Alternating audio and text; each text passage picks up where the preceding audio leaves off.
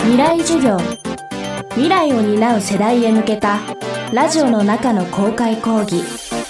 今週の講師は小説家の小川聡です。未来授業。今週は地図と拳を通じて2023年を見るというテーマでお送りします。今週の講師小川聡さんが大きく注目されたのは2017年に出版された小説ゲームの王国でした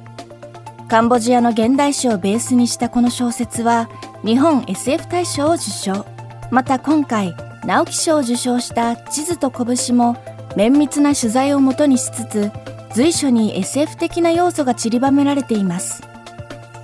未来授業4時間目。テーマは SF とは何か。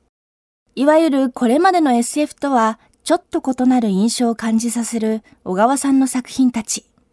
地図と拳における SF 的要素はどこにあるのでしょうか？うんいやあのそんなに意識はしてないというかまあ SF だと思って書いてはいなかったんでただそのでも SF だと思っていなかったっていうのは別に僕が全ての SF を書いてる時も別に SF だと思ってあんま書いてなくてどちらかというと自分と異なる考え方を持った人自分と異なる価値観を持った人自分と異なる環境で文化や環境で生まれ育った人自分と異なる社会政治の中で育ってきた人っていうのが、まあ、こういう時にどういう行動をするだろうなどういう考え方をするだろうなっていうのをまあ想像するのが僕の中で小説を書く作業なんでそれってその SF だと未来で未来の自分が今知らないような技術が開発されて全然想像もしていなかった全然あの今とは違う社会環境の中で生きる人が何を考えるかとかあるいはその全然地球とは違う環境であの進化した宇宙人の文明があってその中でその宇宙人はどういう考え方をするかとかまあとにかくその未来だったり遠い星だったりとか現代の日本とか現代の世界と全く違った環境においてそこにいる人人まあ人とは限らないですけどそこにいるものがものだったり生物だったりとかがどういうことを考えたらあるいはどういう行動したりっていうのを考えるのが SF なんでまあだから地図と拳を書いてる時もそれと同じことをしていたというか、まあ僕からすると、まあ戦後生まれというか戦後生まれの親から育てられた世代なんで、第二次世界大戦中だったりとか日露戦争前の日本なんてもう全然想像もつかないというかね、全然違った環境で違った社会システムで違った文化があって違った技術レベルでっていうのはもうだから僕にとってその SF を書くこととそんなに変わりがないというか、むしろ同じことをしてるなっていうのはずっと感じてました。極限まで想像することが SF 的効果を生み出したという小川さん。SF 作品を通して現代社会に何を伝えることができるのか聞きました。まあ、SF 作家があのじゃあ新しい作品を作る時に考えてることって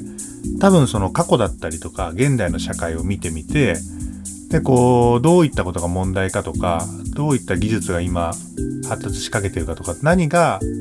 人類のこの進化というか人類社会のが前に進むのを妨げてるかとか、まあ逆に言うと過去に人類はどういうことで間違いを犯してきたのかとか、そういったところを見つけてきて、で、それが顕在化した社会だったり、それが前面に押し出された社会だったり、あるいはそれが解決された社会だったり、まあ、結局だから SS 作家が将来について考える時にって必ず現代とか過去について考えててでもうちょっとその人類の普遍性というか人類がどうやっていくかとかどうやってきたかみたいなものを考えることが多いような気がしててだからその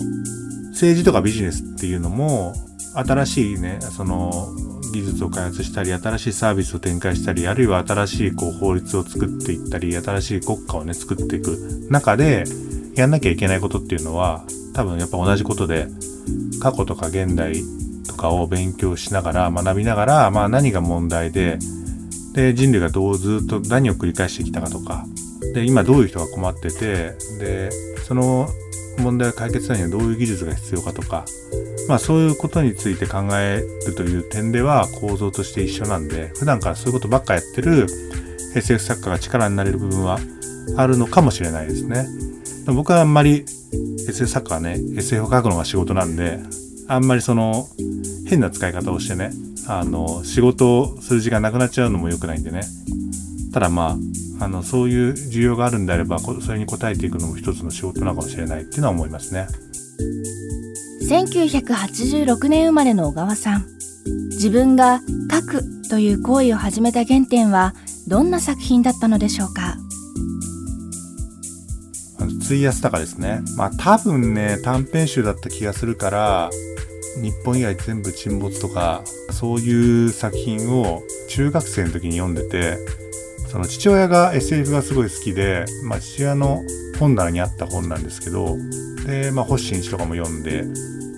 その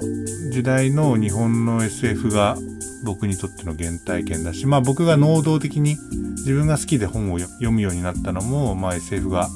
最初でしたね。でもその、筒井さんに自分の本を読んでもらうためには、基本的には山田風太郎賞の候補に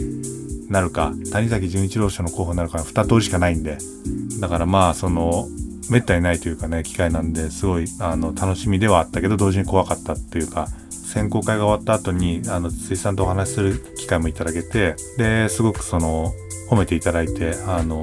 まあ、もう僕もなんかね、何話したか自分で覚えてないんですけど、あの、もう、やっぱね、あの、まあもちろん僕がね、筒井さんの作品すごい好きだったからっていうのもあるけど、まあなんかちょっとやっぱ雰囲気がね、すごいんですよ、なんか。未だに。もう結構なね、あの年齢ではあるんですけど、筒井さんも。でもなんかこう変なこと言ったら殺されるんじゃないかみたいな、なんかちょっとそういう、まあすごい優しい方でしたけど、そういう雰囲気がね、やっぱなんかまだあるというかね、めちゃくちゃ緊張した、あ緊張しちゃいましたね。未来授業今週の講師は小川聡さん今日のテーマは SF とは何かでした第168回直木賞を受賞した地図と拳は集英社から発売中です。未来授業。来週は映画日の丸。40年目の挑発。監督である蔡大輝さんの講義をお届けします。